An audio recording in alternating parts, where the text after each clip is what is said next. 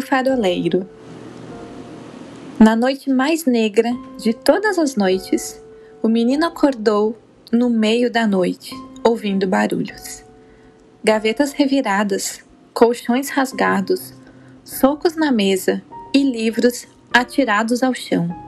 No meio da noite mais negra, entre o despertar e o pesadelo, o menino entendeu apenas, do pouco que pôde entender, que a casa fora invadida por homens desconhecidos, que reviravam gavetas, rasgavam colchões, davam socos na mesa, atiravam livros no chão e tratavam aos gritos a todos os moradores.